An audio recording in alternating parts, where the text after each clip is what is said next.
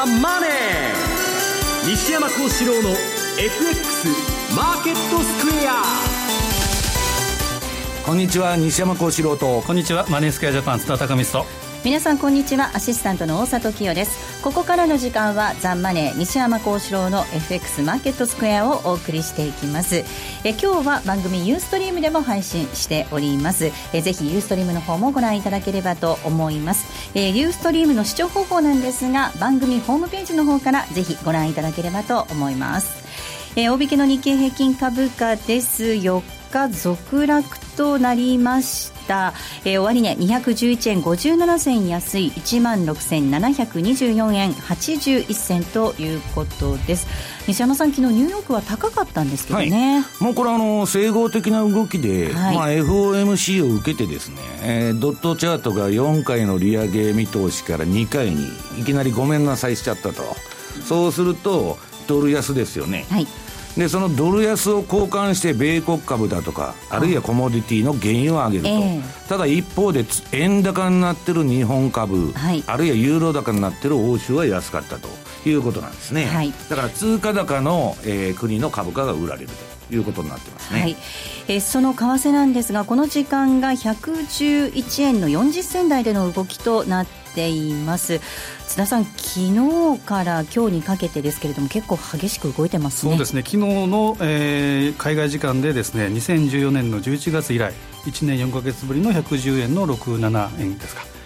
で2月の安値を下回ったというのがあったんですけど、はい、まあ、日銀のレートチェックの噂というか、報道も入ってちょっと戻ったんですけど、はい、まあ、今はやはり、えー、そのあたりをうろちょろしているような、そういう感じですね。え番組ではリスナーの皆さんからのコメント質問をお待ちしています。投資についての質問など随時受け付けておりますので、えぜひホームページのコメント欄からお寄せいただきたいと思います。ザンマネーはリスナーの皆さんの投資を応援していきます。それではこの後午後4時までお付き合いくださいこの番組はマネースクエアジャパンの提供でお送りしますえそれではまずは今日のマーケット振り返っていきましょう。大引けの日経平均株価、先ほどもお伝えしましたが、4日続落となりました。終値は211円57銭安い、16,724円81銭となりました。トピックス13.92ポイントのマイナスですえ。1345.05でした。東証一部の売買高概算で22億9580万株、売買代金2兆4504億円でした。値上がり銘柄数が555銘柄に対して値下がりが1283銘柄、え変わらずですが、こちらは108銘柄となっています。業種別の騰落率見ていきますと、今日は33の業種のうち上昇したのが6業種となりました。上げ幅大きかったのが金編の工業、それから石油、紙パルプなどとなっています。えー、売買高のランキングです。東証一部の売買高のランキング確認していきますと、えー、1位がみずほです。2位が三菱 UFJ、3位に東芝、以下川崎重工、神戸港となりました。売買代金のランキングも確認しておきましょう。代金ですが、トップはトヨタです。2位が三菱 UFJ、3位ソフトバンクグループ、以下三井住友、みずほとなっています。上位の5銘柄ですが、揃って今日はマイナスとなっています。えでは、今日のマーケットの外況、そして引け後の情報などについて、マーケットプレスから引き続いて、今野記者です。4日続落です。はい、そうですね。えー、今週、月曜日は高かったですけどね、はい、300円近く上げて始まった月、えー、週でしたけれども、ただその後、えー、日銀の決定会合終わってからということになりますね。で、火曜日も全場は結構高いところもありましてね、決定会合、結果が出る前はね。では、はい、で、火曜日の午後から下げたということですから、それ以降で4日続落ということになってしまいました。はい、で、しかも今日211円安、一番下げ幅大きくなっちゃいましたね。えー、で、外国為替市場で、えー、円相場が一時110円台まで、えー、110丸円台まで上昇したということで、えー、輸出関連企業を中心に採算悪化を懸念した売り注文が優勢になったということですね。で、えー、日本の場合、特に3連休控えですんでね、でね来週月曜日がお休み。はい、で、前回の祝日っていうのが2月11日、建国記念の日で、はい、その時にその日本がお休みだった時に急速に円高になりましたよね。はい、ちょっと嫌な予感しますね。110円台ってあの時以来ですよね。まあ今回それをさらに上回ってますけれども、ですから来週月曜日がまたその場合によっては連想でね、祝日、日本の祝日っていうのが円高という連想が働きやすい面もあって、そこに対する警戒感も多少ね、意識されたというような見方もできるかと思います。えー、一方向にちょっとポジション、買いの手があこう引っ込んじゃったと、ポジション傾けにくかったということも大きいと思いますね。結果としてね、その3連休控えという面もあったというふうに推測されます。ただ中身的には、まあ、輸出関、えっと、輸出関連などは安かったんですけども、資源関連ですね。まあ、原油が WTI40 ドルまで戻してきましたということなどもありまして、えー、資源関連の一角あたりがしっかり、まあ、多少下支えした面もあったかもしれませんね。えー、で、あと、週間ベースで見ますと、結局、今週は1週間、月曜日がね、294円高、そこそこ上げて始まったんですが、その後4日下げて、マイナス214円。1週間通して見ますとね、先週末の比較だと214円安という1週間ですね、日経平均はね。はいあとは引け後の開示開示情報としては、まずは日本オラクル4716、えー、こちらがあ日本オラクルですね、えー、第3四半期、今5月期の第3四半期決算を発表しました。えっ、ー、と、累計で売上高が4%増1220億、純利益10%増243億。ということでして、この会社はね、予想がね、えー、変化率だけ、売上高で、えー、これ5月期通期になりますが、えー、2%から5%の増収。えっ、と、一株利益が245円から254円ということで幅持たして出してましてね、かなり予想から従来予想変えてないということですね。あとは、あレシップホールディングス、東証一部で、えー、7213。こちらはね、今3月期大幅下方修正です。売上高を従来予想から13億減下方修正して160億。最終損益は7500万の黒字予想が11億の赤字ということで、かなり大きな赤字になっちゃいますね。はい、えー、で、これを受けて、期末配当は従来8円50銭だったものを7円50銭に引き下げるということですね。えー、連結子会社の業績が中南米向けのプロジェクト延期新製品開発の負担増加で、はい、えー、収益予想、従来予想から下、下振れるというのと、あとは特損、減損処理を行うことで特損形状。これバスとか電車とかね、伝送機器、あの、行き先表示装置とかね、電気のね、あれなんか作ってる会社ですけどね、LED なんかを使ってますね。以上です。終値確認しておきたいと思います。まずは4716の日本オラクルです。こちらは今日は4%以上の値下がりとなりました。240円のマイナスです。5590円。そして7213のレシップホールディングス。こちらは2円安の799円となっていました。河野さん、ありがとうございました。はい、失礼しました。では、ここで一旦 CM です。日経225証拠金取引ならマネースクエアジャパン。レバレッジをかけて日経平均株価を取引する感覚。ほぼ24時間取引でき、配当相当額や金利相当額も発生しますよ。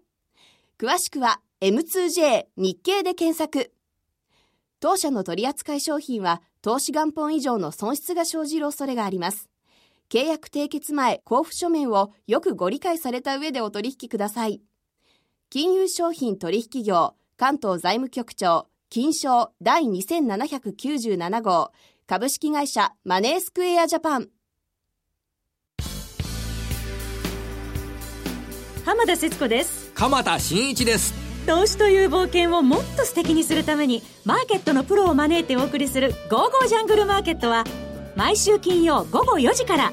お聞き逃しなく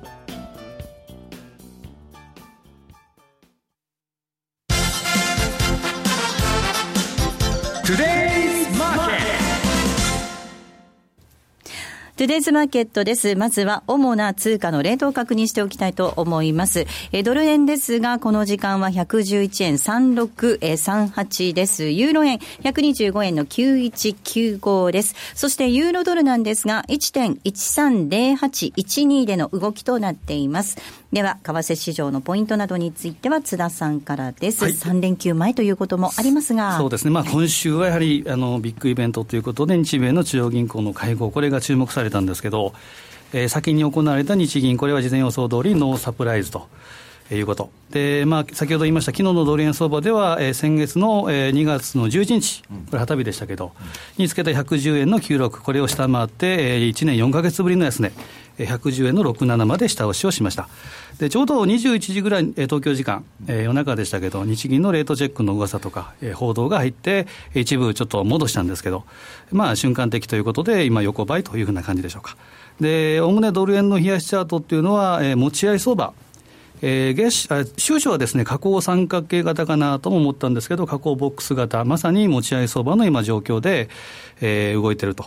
で、これは2月11、えー、2月の11日、で、2月の24日、そして昨日の3月17日、このローソク足の、えー、ひげ、えー、下ひげ、これを結んだラインが三角形の底辺というふうに、えー、捉えて、ただ下抜け、下離れっていうのは時間の問題じゃないかなというふうには見てるんですけど、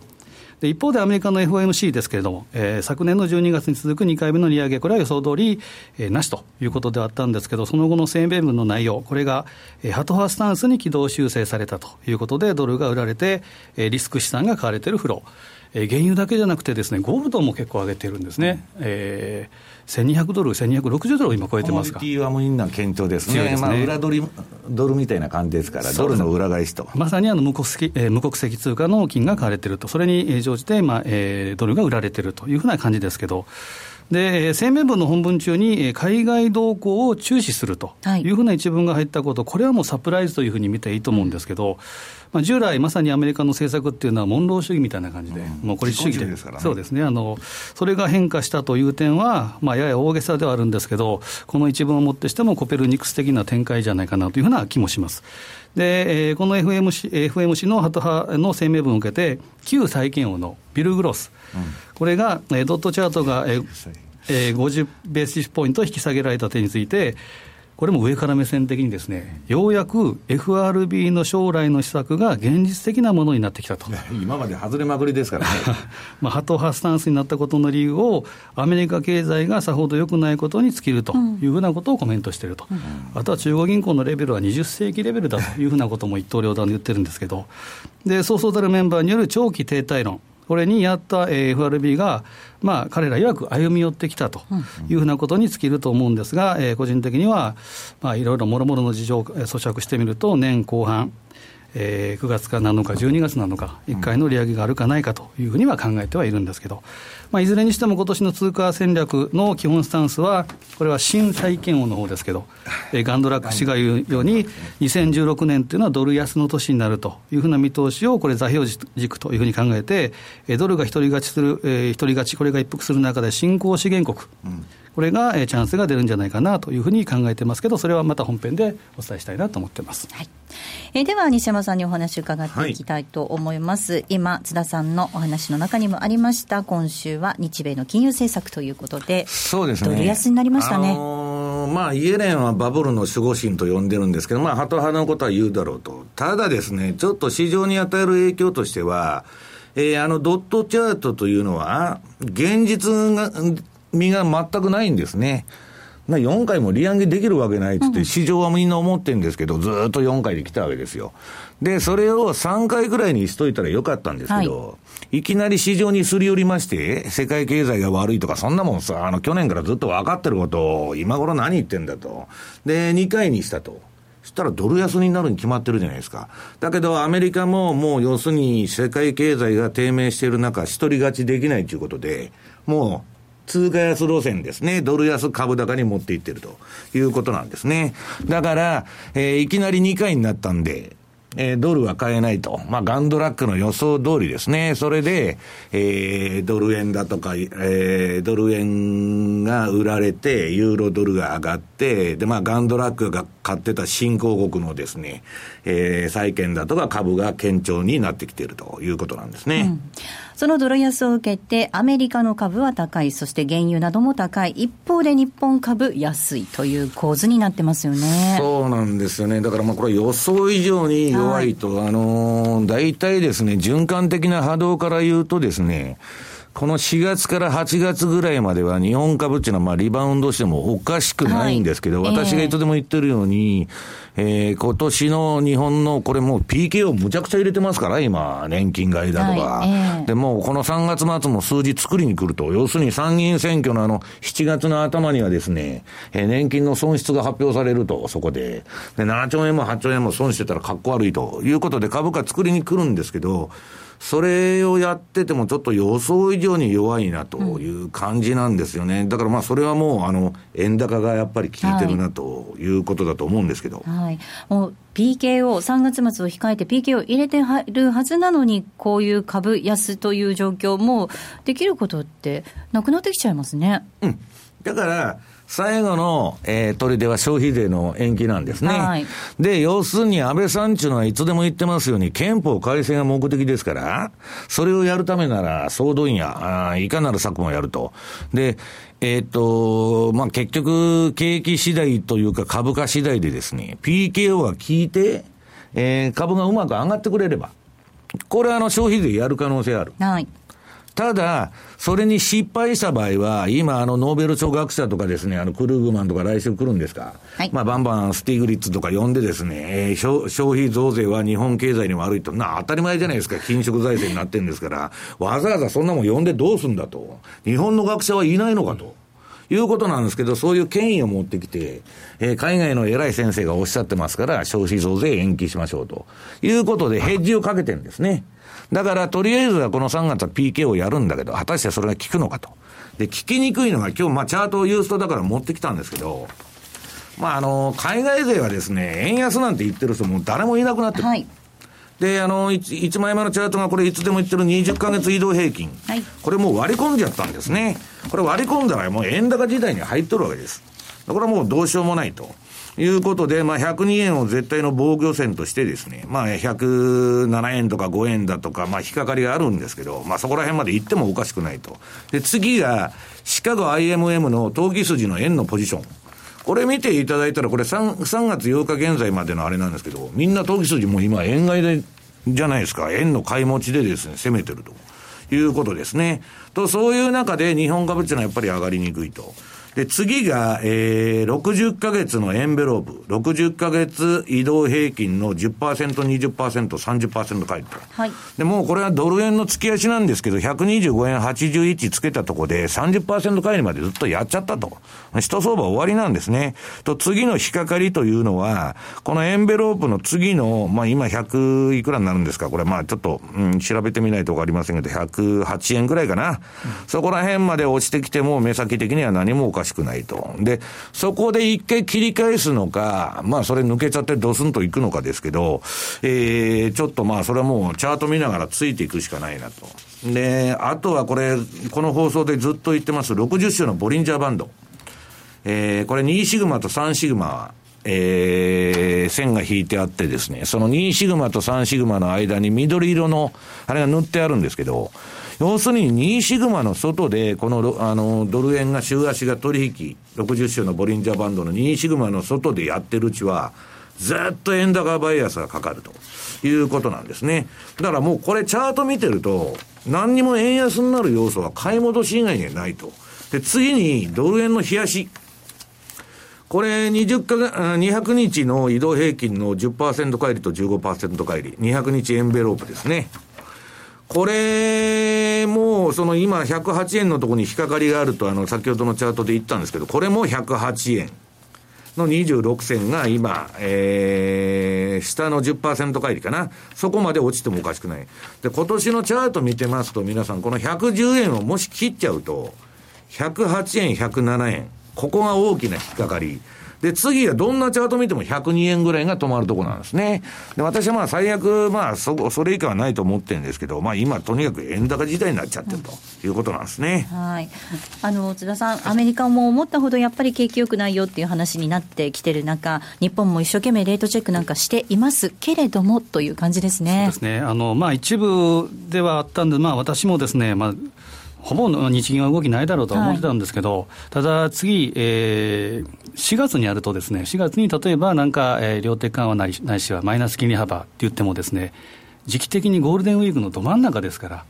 金曜日にそれが例えば発射されたとして、でまた3連休があってですねでどそれはもうちょっと時期的にも非常にきついと、はい、日程的なもんですよね。日程的なもん。ただ、えー、選挙とか解散とかですね睨めばそのあたりしかないと。4月はやるという声は結構多いですよ。そうですね、うん、だからその谷間かなんか分かりませんけどとにかく、えー、選挙に勝つためにはもう総動員ということで、まあ夏までに4月かどうか分かんないけど、なんかやってくると思いますよ、黒田さんとかも。ええでちょっと先ほどのあのチャートのです、ね、補足なんですが、ちょっとこの画面をです、ね、映していただきたいのが、月足のこれがドル円のチャートで、えー、ちょうど真ん中に見える、これが、えーまあ、紫ですか、この線が20か月の移動平均線を割り込んでるということで、先ほど西山さんがおっしゃった、えー、ドル安円高トレンドに入ってるんじゃないかということと、あとはですね、えー、フィボナッチ。アベノミクス相場が始まったというふうに言われる2012年11月の、えー、安値79円の丸7銭と、あとは2015年 6, 6月の高値125円の86、これを結んだ38.2%押しが107円の99ですから、やっぱり108円、107円というのは、この辺も整合性があると、これが抜けると、ちょうど半値押し、102円のミドル、102円の47、このあたりがですね次の目標ラインというふうに考えてもいいんじゃないかなとは見てますけどね。まだまだ円高になる可能性をはらみつつ、相場動いていきそうですね、西山さん。まあ、3年やりましたんで、円安を。まあ、私、もうずっと30年近くやってるんですけど、まあ、そろそろもう、どのチャート見てもいいとこまでやっちゃったと。はい、だから、何が起こっても、円高にチャートは成りたがっとるんですね。はい。で、そんなこと言うと馬鹿にされるんですけど、ファンダメンタルとは関係ないのかと。関係ないんですね。もう飽きたんです、円安に。だから、安倍さんとしてはそれでもですね、えー、立て直したいでしょうから、はい、まあ、その総動員してくる過程で、まあ、果たしてどこまで、えー、持ち直せるかというのが、うん、今後の焦点だと思うんですけど、はい、あの、投機数によっては、ドル円4月から戻すんだと。株もですね。結構そういう見方もあるんですよ。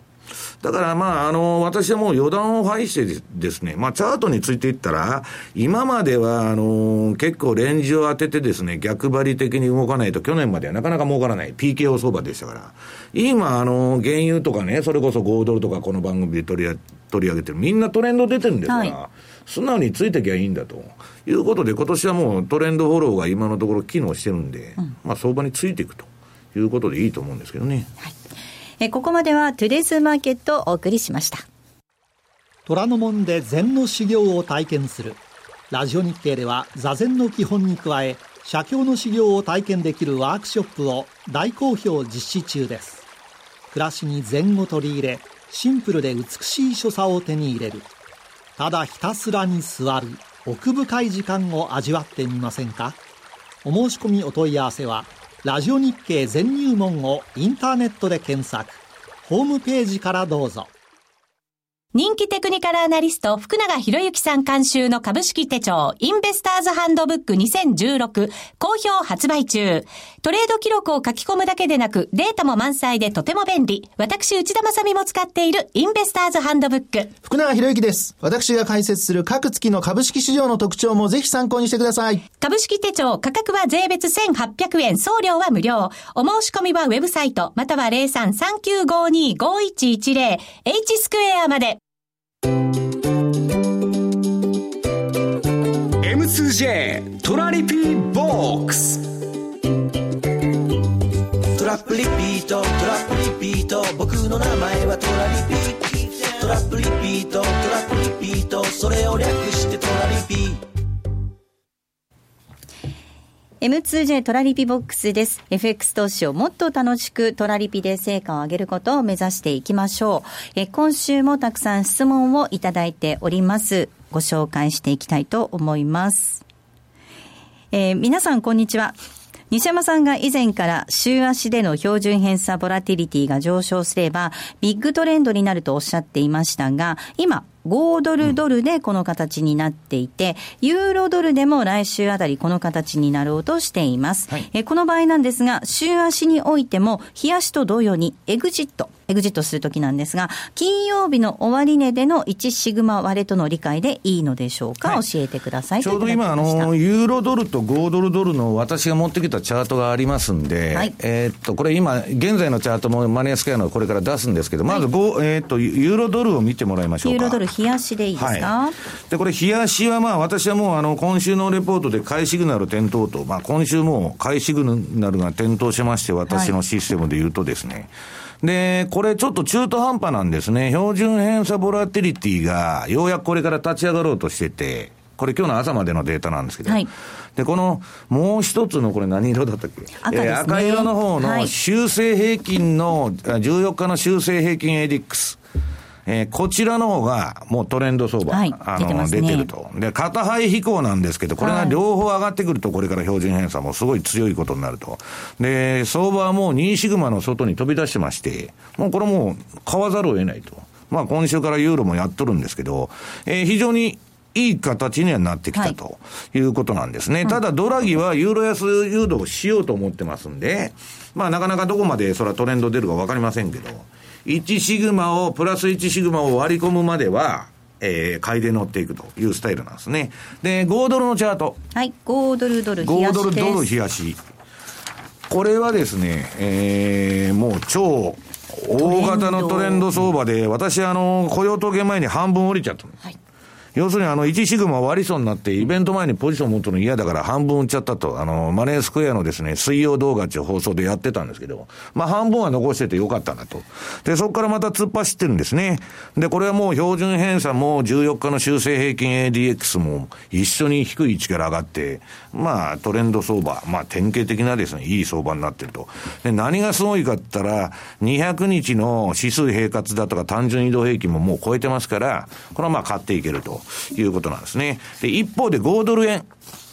5ドル円は5ドルドルほどですね、これ上がってるんですけど、あの、すっきりしないチャート。で、なんかトレンドがあるのかないのかわからない。まあ私はないと思ってるんですけど、まあ、えー、ドル円が足を引っ張ってですね、トレンドが出ないという形になってるということです。はい。で、エグジットするときですよね。え、今、で、ユー、えっ、ー、と、なんだっけ？ユーロドル。ユーロドルのですね、エグジットっていうのは手仕舞いするときですね、はい、儲かろうが損しようが、私は、この21日ボリンジャーバンドの、えー、プラス1シグマを割り込んだら、もう降りちゃうと、相場。プラス1でいうと今、1.1178、ええ、ただこれ、動的に上がってきますんで、これから。はい、ええ、あの、まあ、あの値段をその都度チェックしていただく必要があるんですけどね。はい。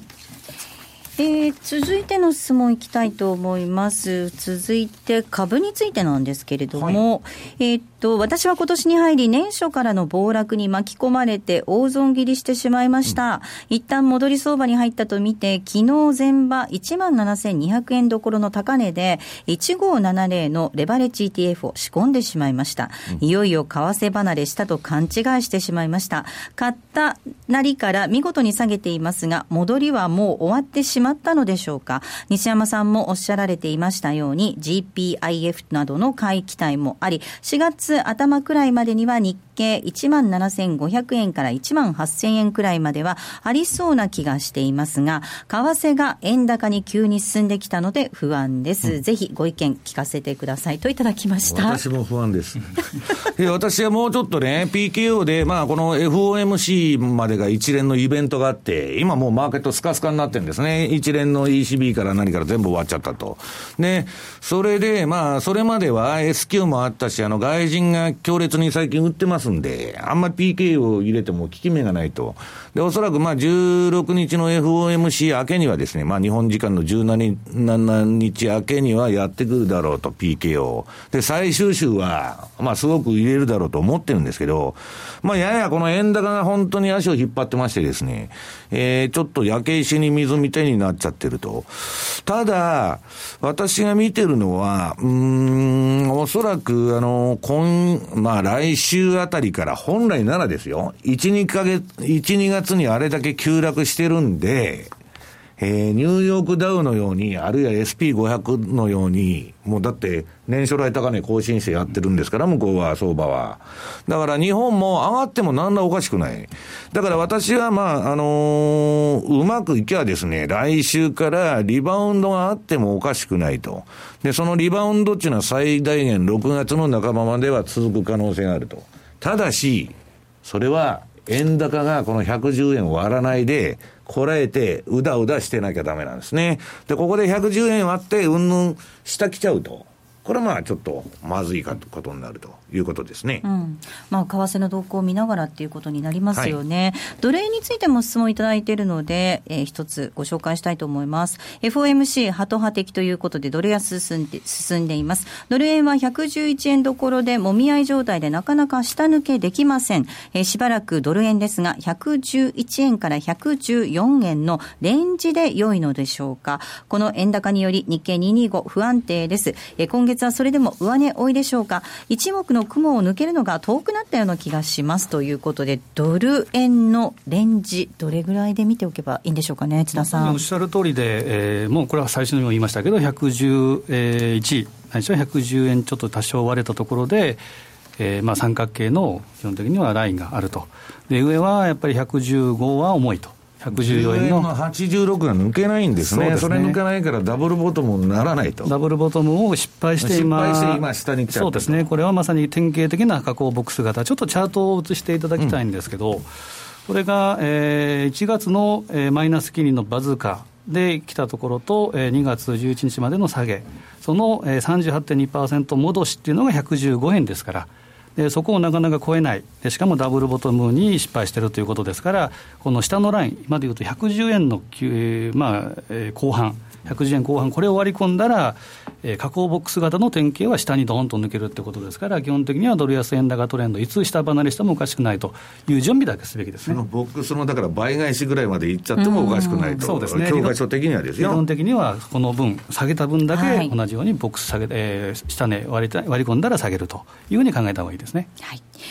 えー、質問をご紹介させていただきました。えー、来週以降もですね、質問皆さんからの質問にお二人にお答えいただきたいと思いますので、ぜひたくさんお送りいただければと思います。えー、ここまでは M2J トラリピボックスお届けしました。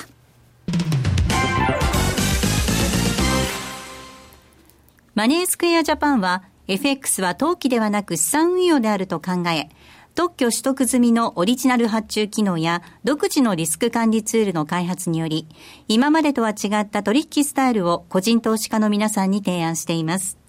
オリジナル発注機能の代表例をご紹介しましょう。トラップリピートイフダン、通称トラリピです。これは普段忙しくて、為替レートや情報などを頻繁にチェックできないような方々にも、しっかりと投資できる手法を作りたい。そんなコンセプトで開発しました。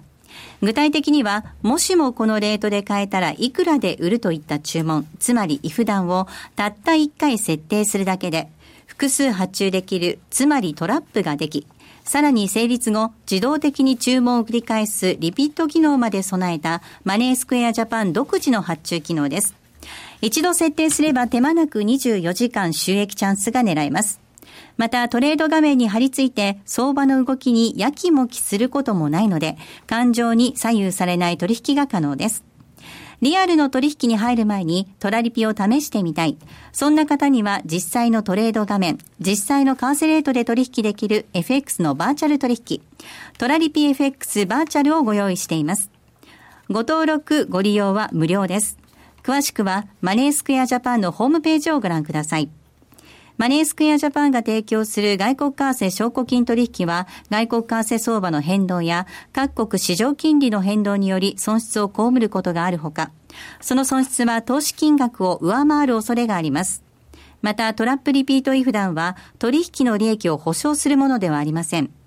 取引説明書をはじめ、契約締結前交付書面などの内容を十分にお読みいただき、ご理解の上お取引ください。なお取引に際しては所定の手数料がかかります。金融商品取引業者関東財務局長金賞第2797号。株式会社マネースクエアジャパン。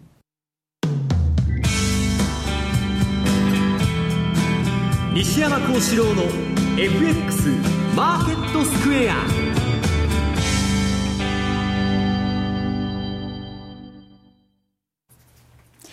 さあ、このコーナーではマーケットの見方について西山さんにいろいろな角度で教えていただくコーナーです。今日のテーマですが、消費税延期観測と相場に与える影響です。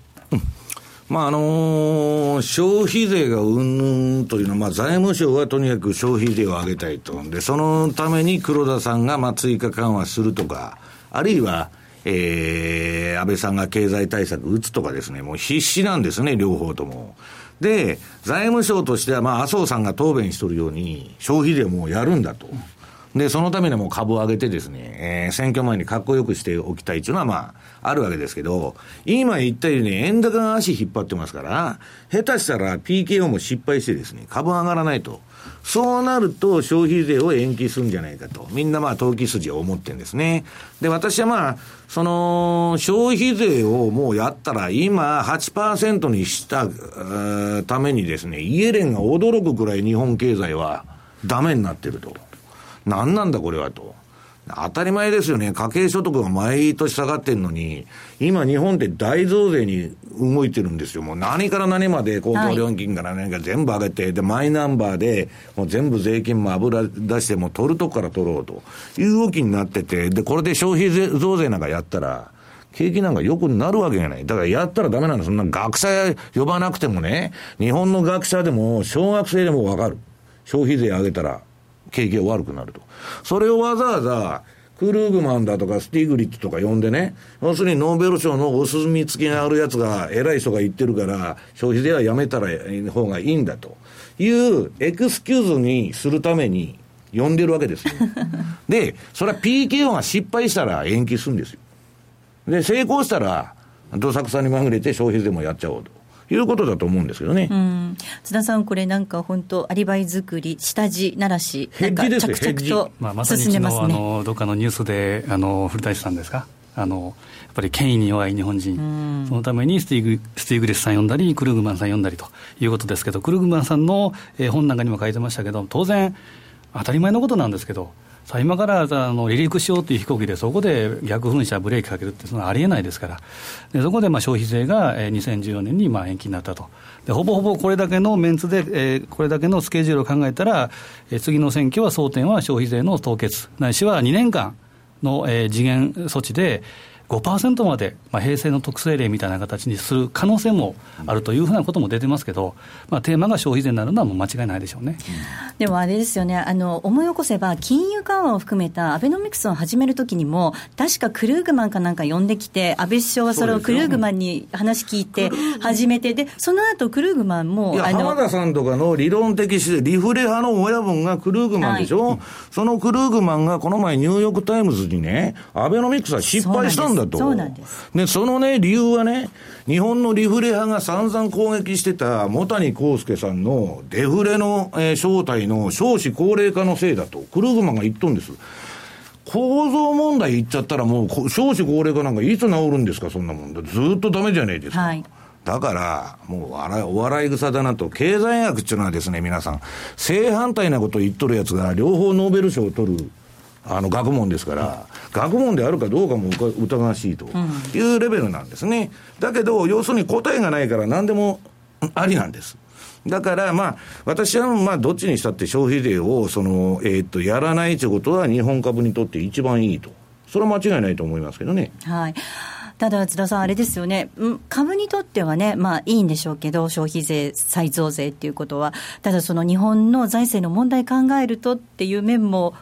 ありますよねただ、まあ、最後、税収入らなかったらどうするの、まあ、今、流れ的にはですね、その金融政策というよりも財政政策、財政出動しかないっていうのは、もうほぼほぼ、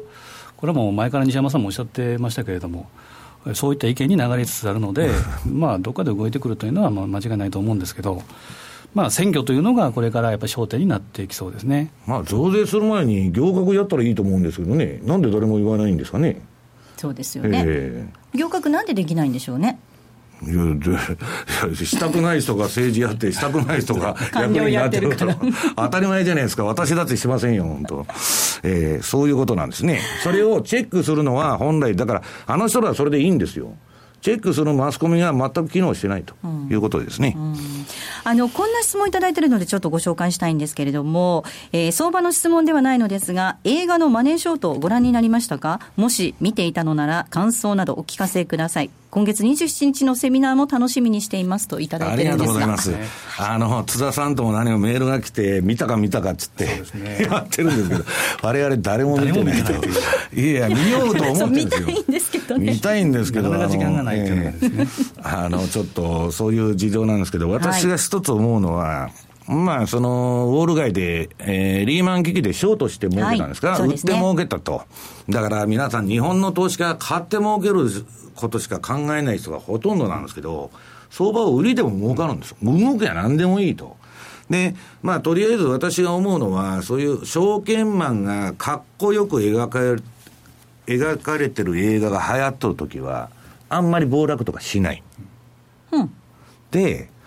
変な、その証券マンが間抜けな感じで映画に描かれてると、そういう映画が出ると、相場ってドスンときやすいというのがあるんですね。で、一方、日本で証券会社のやつがかっこよく描かれてる映画だとかですね、ドラマなんてないわけです。見たことないです、ね。はい。で、日本は半沢直樹とかわけのわからんですね、銀行員がヒーローになってると。んだもん、世界中どこにも銀行員がですね。銀行、あ金融庁。ええ、そういうものがヒーローになるあれはないと。まあ、変わった国だなということですね。だから私もその、この映画についてはぜひ見たいと思ってるんですけどね。そうですね。マイケル・ルイスの原作ですよね。華麗なる大逆転。はい。はいちょっとまた3人で見に行きましょうか。3人で行きますか、あマイケル・リースなんですね、はい。マイケル・ルイスなんでですね。マネーボールとかね、書かれた人ですけどね。ライアーズゲームの人でしょ、もうでも、あの相場と結構その、まあえっと、映画化、結構あの昔だとウォール街だったりとか、いろいろそういうのもありますけれども。オール街は良かったですね。私は当時、あの、もうドレクサル・バーナムのあの、マイケル・ミルケンっていうのは私らのヒーローでしたから、まあ、それが、インサイダー取引で、まあ、アーバン・ボースキーの事件でうんぬんちゅうやつなんですけど、まあ、皆さん相場の映画っていうのは本当に面白いんでね、え非常に役に立ったんで、えー私も見ようと思ってますんで、えーぜひ見てくださいと。津田さんはなんか思い出に残ってるものとかあります？その相場を勉強したとか、本とか映画とか。やっぱりウォール街がやっぱりこの業界というか金融の世界が面白いなと思ったきっかけでこれも安倍さんも見られたんでしょうね。 Buy my books のことを Buy my アベノミクスっていうのがウォール街から取ってるので、まあ、この辺はまたあのその、まえーマネーショートですか？このあたりのなんか、えー言葉も流行りそうな気がするんですけどね。だからゲッコーとかあの、はい。あの、あれじゃないですか、そのウォール街から取ったあれを会社名にしてる会社があるぐらいですから、高速業者とかね、はいまあ、みんなあの当時はまあ、すごく良かったなということですね。ここまでは西山幸四郎の FX マーケットスクエアをお送りしました。日経225証拠金取引ならマネースクエアジャパン。レバレッジをかけて日経平均株価を取引する感覚。ほぼ24時間取引でき、配当相当額や金利相当額も発生しますよ。詳しくは M2J 日経で検索。当社の取扱い商品は投資元本以上の損失が生じる恐れがあります。契約締結前交付書面をよくご理解された上でお取引ください。金融商品取引業関東財務局長金賞第2797号株式会社マネースクエアジャパンスマホでラジコを聞いていたら突然親父が大声を上げたおおその曲懐かしいな。父さんが高校生の頃バンドでやってた曲だよ。え？親父バンドやってたの？懐かしいあの音楽に会える。新しい会話が増える。スマホでパソコンでラジコ。M2JFX 投資戦略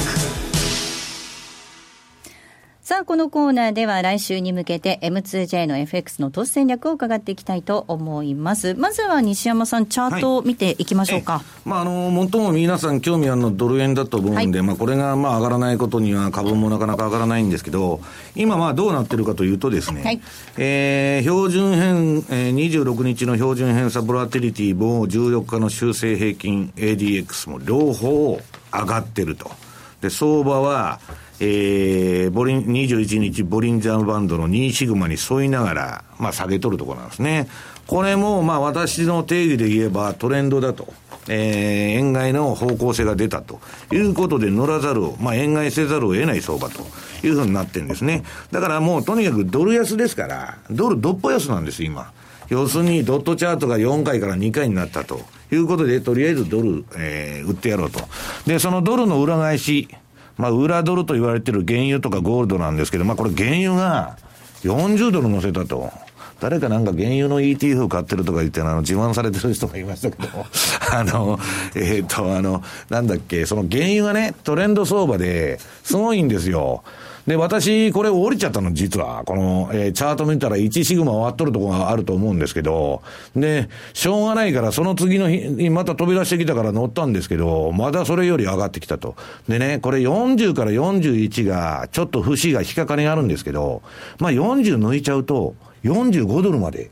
行ってもおかしくない綺麗なダブルボトムですからね、理論的には45です、ね、で週足はまだトレンドが出てないんで、これから出てくると、もっと行く可能性もあるんですけど、ただ一つ頭の隅に置いておかなきゃいけないのは、プーチンは原油市場を牛耳ってる今、えー、今年中に50ドル以上になることはないって言ってますんで、はい、生かさず殺さずね、セールを締め付ける戦略ですんで、まあ、あの、私は45ぐらいになったらあんまりよくせずに、もしあったらですよ、降りといた方がいいんじゃないかなと思ってるんですけどね。週足という点では、今日この海外でどうなるか。週足がトレンドが出てきたら、最長8月ぐらいまで上げる可能性あるんですね、これ。だからまあちょっとその週足の方の動向を見てるんですけど、まあとにかく強いということですね。はい。